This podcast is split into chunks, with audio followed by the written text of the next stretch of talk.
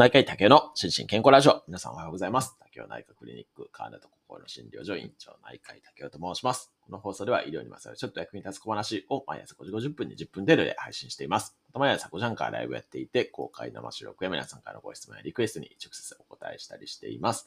アフタートークも人気です。ぜひご参加ください。ということで今日は1週間の放送の振り返りと怒涛のコメント返しをやっていきたいと思いますけれども、えっ、ー、と、今日振り返るのは、えー、こいつだ、7月の20日ですね、の、興味津々医療ニュース解説から、えっ、ー、と、おとといですね、の、えー、最新論文紹介、偏頭痛と食習慣までの、えー、ロック放送ですかね、の振り返りと、のとのコメント出しやっていきたいと思います。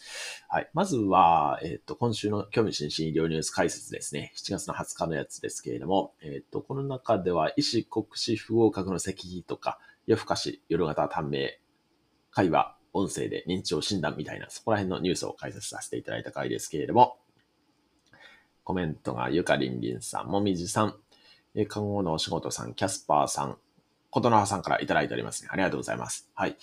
えー、っと、まずは、もみじさん、もみじさん、朝のおはようございますかのお名前呼ばれると、はいと手を挙げたくなる出席確認。えー、芸名お持ちの医師はそういませんし、えー、全然知らない真面目な先生方にはハテナということに、あ、竹尾先生真面目です。はい。僕真面目です。はい。えー、医師国士不合格の席、めっちゃちっちゃいですね。医師も高いからかな。なんかこれ1メーターぐらいらしいですね。えー、朝方、夜方、えー、時間栄養学の観点からも朝方がより体のリズムは整いやすいし、昼間に活動し、夜は休むという生態から考えれば、やはり朝方の方がいいとは思いますっていうようなコメントをいただいております。ありがとうございます。というか、時間栄養学っていうのがあるんですね。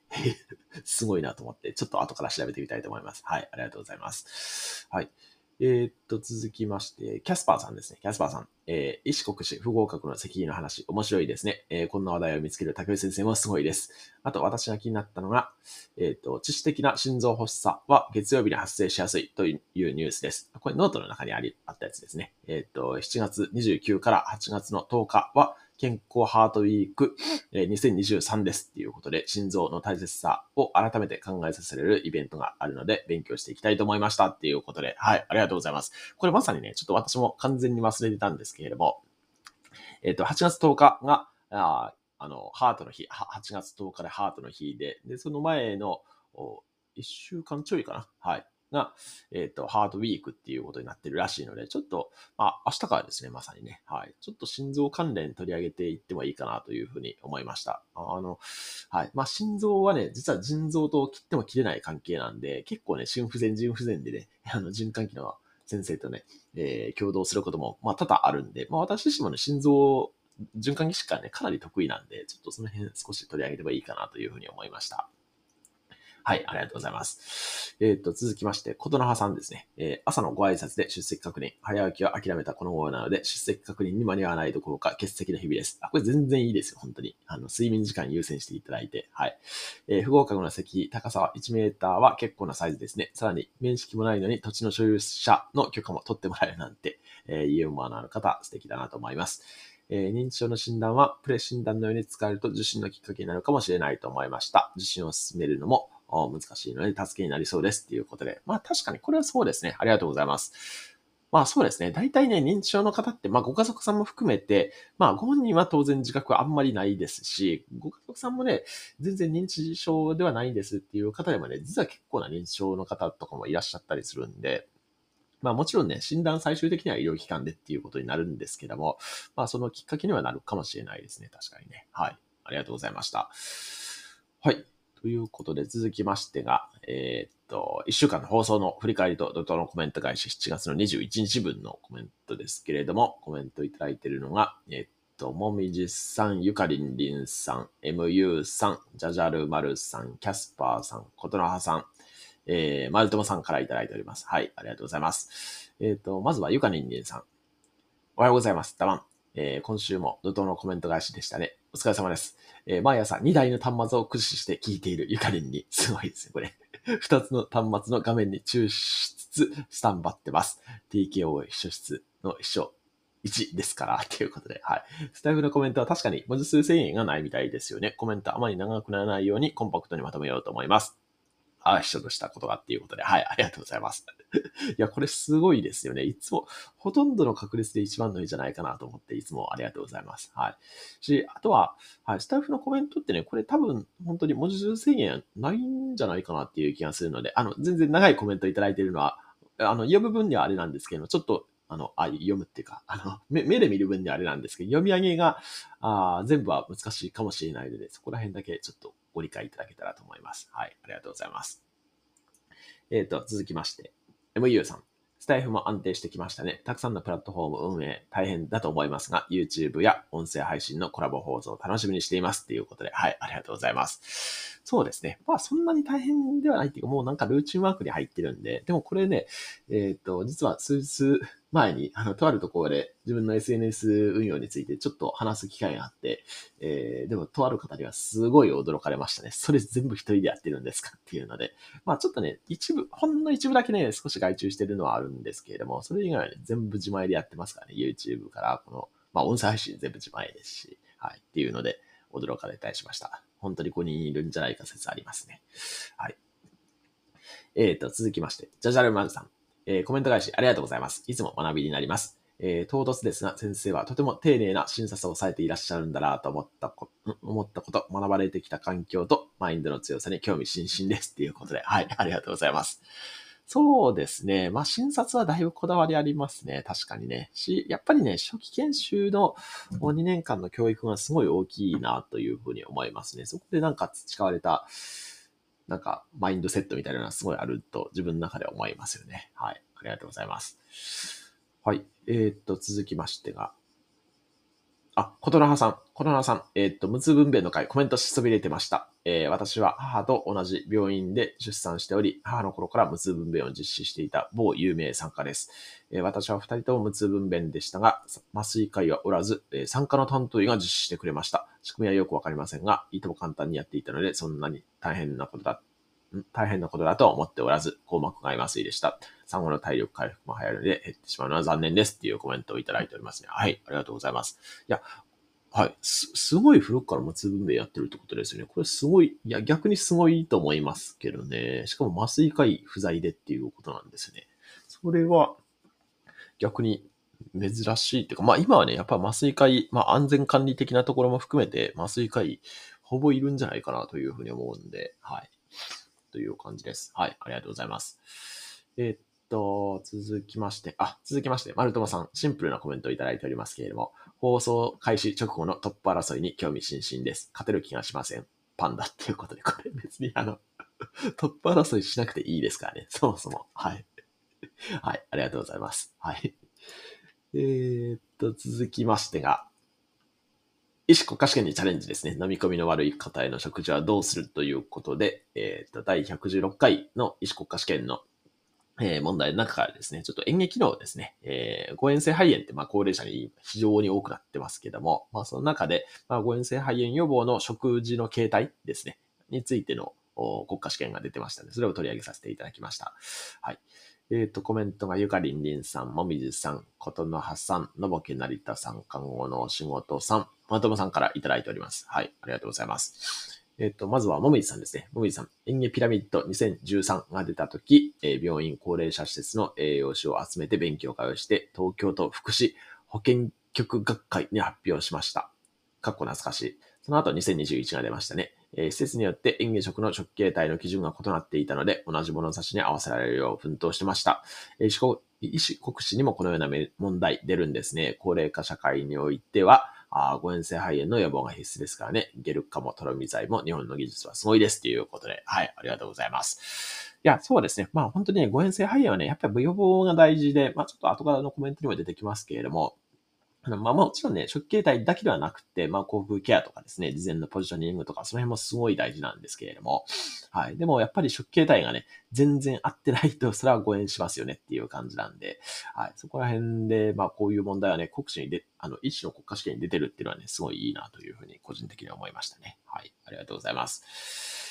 えっ、と、続きまして、なわけないださんですね。えっ、と、誤嚥対策は一筋縄ではいかないので苦労しています。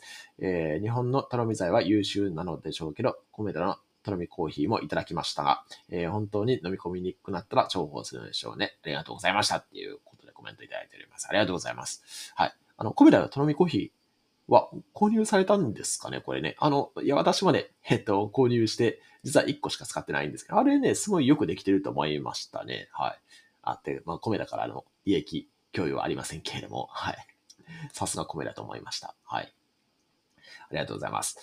えっと、続きまして、看護のお仕事さんですね。えっと、患者側の食に対する意欲や関心、認識も関係しますし、サポートする家族の介護意欲や病識、マンパワーも関係しますし、経口摂取のサポートは奥が深いですっていうことで、はい、ありがとうございます。いや、これ本当にそうですね。しかも、まあ私自身はね、以前の病院、あの、リハビリの回復期リハで勤務してたんで、まあそこら辺で、あの、言語聴覚士さんと関わって一緒に誤嚥性肺炎を見ることとか多かったんですけれども、やっぱりね、在宅で、えー、介入してくれるね、言語聴覚士さんとかね、すごい少ないんで、まあ管理栄養士さんもそうですけれども、ST さんはね、すごい少ないんで、まあここら辺ね、もうちょっと、まあ診療報酬的にもね、なんか後押しされてもいいかなというふうに個人的には思いますよね。はい。ありがとうございます。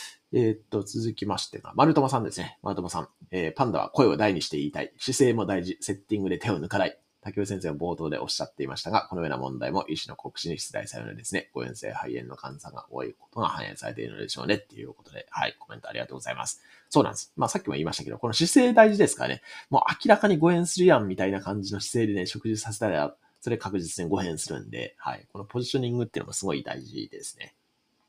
はい。今まさにね、私も関わってる、あの、誤嚥性肺炎のね、プロジェクトでも、このポジショニングとかね、あの、リハ食もね、介入してもらって、えー、のやつをやったりしております。はい。そんな感じですね。はい。ありがとうございました。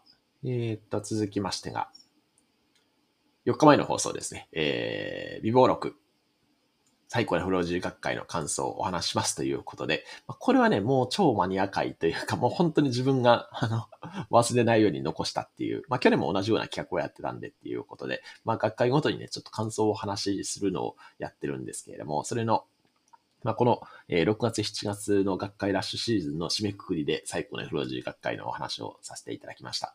まあ、すごいね、まあ、だいぶマニアックな話しましたけども、はい、あの、聞いていただいてありがとうございます。えっ、と、これはちょっとマニアックすぎたのかコメントがすごい少ないんですけども、えっと、コメントがゆかりんりんさん、もみじさん、看護のお仕事さん、えー、まるともさんからいただいております。はい、ありがとうございます。えー、まずはゆかりんりんさん、おはようございます。だわん。えー、本日の美貌録、聞き応えがありました。えー、お品書きもあってワクワクしながら拝聴しました。え1時間の長いバージョンをぜひ YouTube ライブでやってほしいと強く思ったゆかりに、このような美貌録、えー、ぜひシリーズ化してくださいませっていうことで、はい、ありがとうございます。こういうのニーズあるんですかね？ちょっとよくわかってないんですけど、これだいぶマニアックな話してるんで、ももちろんね、もっとマニアに話そうと思ったら、それこそ本当に1時間の YouTube ライブでも話できるんですけども、あの、はい。まあ、ちょっと検討したいと思います。はい。ありがとうございます。ただ、一人で話すのはね、ちょっとあれなんで、どうですかね。なんか、理事長先生とか動員しますかねとか言って 理事長出てくれるかなはい。まあちょっと検討したいと思います。はい。ありがとうございます。えっ、ー、と、続きまして、もみじさんですね。えー、やはり対面の学会もまた活気があって、かつたくさんのリアルな方々にお会いでき有意義でしたね。えー、ご報告を伺いながら聞きたいテーマばかりです。えー、年数が経つと管理栄養士というより当事者としての思いが強くなってきています。えー、その時々で気持ちは変わりますね。え特に年齢の節目、病状の変化、医療の進歩などの情報に左右されます。1年前ともまた違った見え方をしています。ということでコメントありがとうございます。そうですよね。やっぱりね、本当にあの、実際ね、人代替療法を受けておられる方の中にもね、心境の変化って本当にあるので、あの、まあ、それに、まあ、その時々に応じてですね、まあ、医療者も、対応うまいことしていかないといけないなというふうには本当に思いますね。まあこの辺ね、本当にレジェンドの春樹先生とかね、書籍に起こされていて、春樹先生ね、7つのフェーズをね、言われてたりするんですけども、これね、すごいなんかわかるなっていう感じしますね。はい。はい、ありがとうございます。えっ、ー、と、続きまして、看護のお仕事さん、学ぶ意欲を沸かせていただいております。ありがとうございます。ということで、こちらこそコメントありがとうございます。はい。あの、学ぶって楽しいと思うんですよね。はい。なので、日々勉強です。はい。えっ、ー、と、最後、丸友さんですね。えー、人造愛を語るときと同じ竹尾節ごちそうさまでした。お役目をお疲れ様でした。えー、看護の世界ではちゃんとアセスメントしない人は廊下に立ってなさいというくらいアセスメントが重視されますが、医師は少し違うのかなと思う時があります。ちなみに10回近く聞きましたっていうことで、これ完全にストーカーですね、この方は。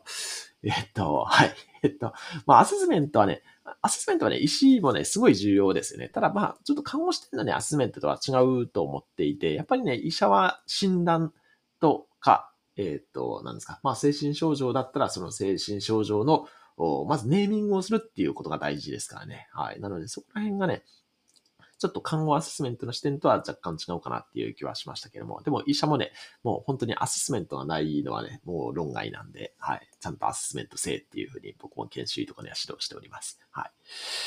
はい。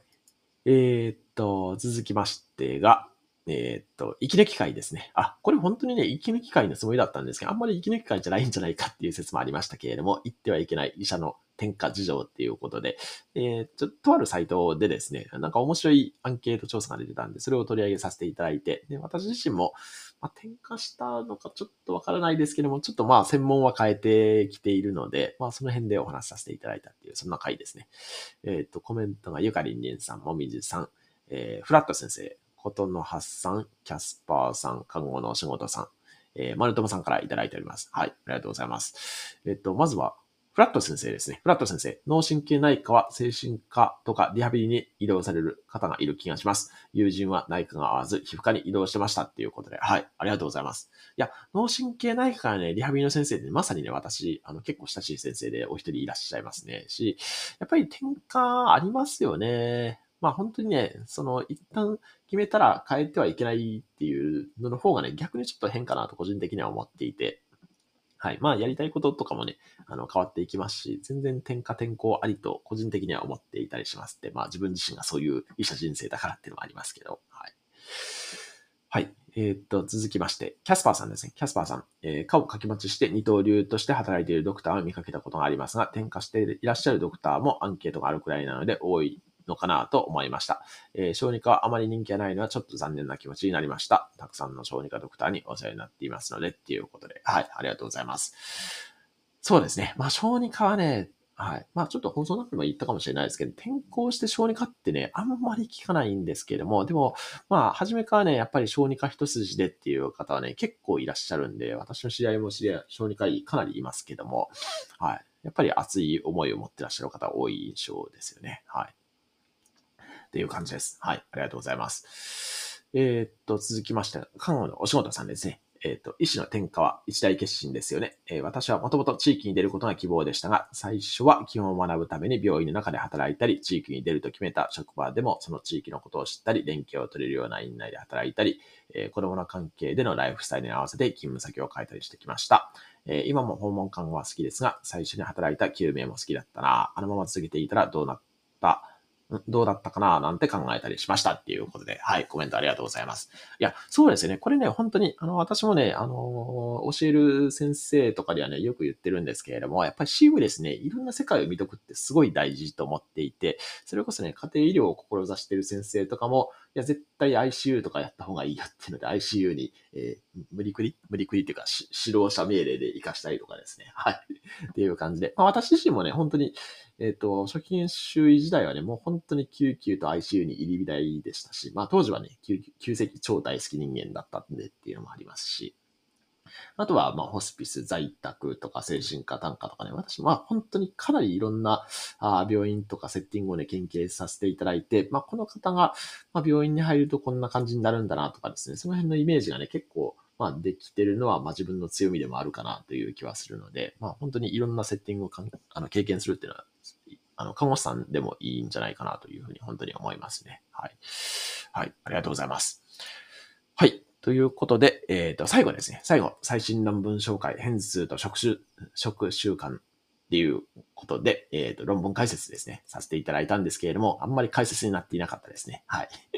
ということで、えっ、ー、と、コメントが、えっ、と、ゆかりんりんさん、もみじさん、えー、翔平さん、看護のお仕事さん、キャスパーさん、えー、丸友さんからいただいております。はい、ありがとうございます。えっ、ー、と、まずはゆかにんねんさん、おはようございます。ダワン。えー、チャットではワインとチーズで盛り上がっておりましたが、非薬物療法として睡眠、運動、食事、結局のところ健康的な、え、生活は必須ですね。え、8月1日から3日の夏休み、リフレッシュしてきたか、噛みました。リフレッシュして来てくださいませっていうことで、あ、一人も同行すればっていうことで同行されますか？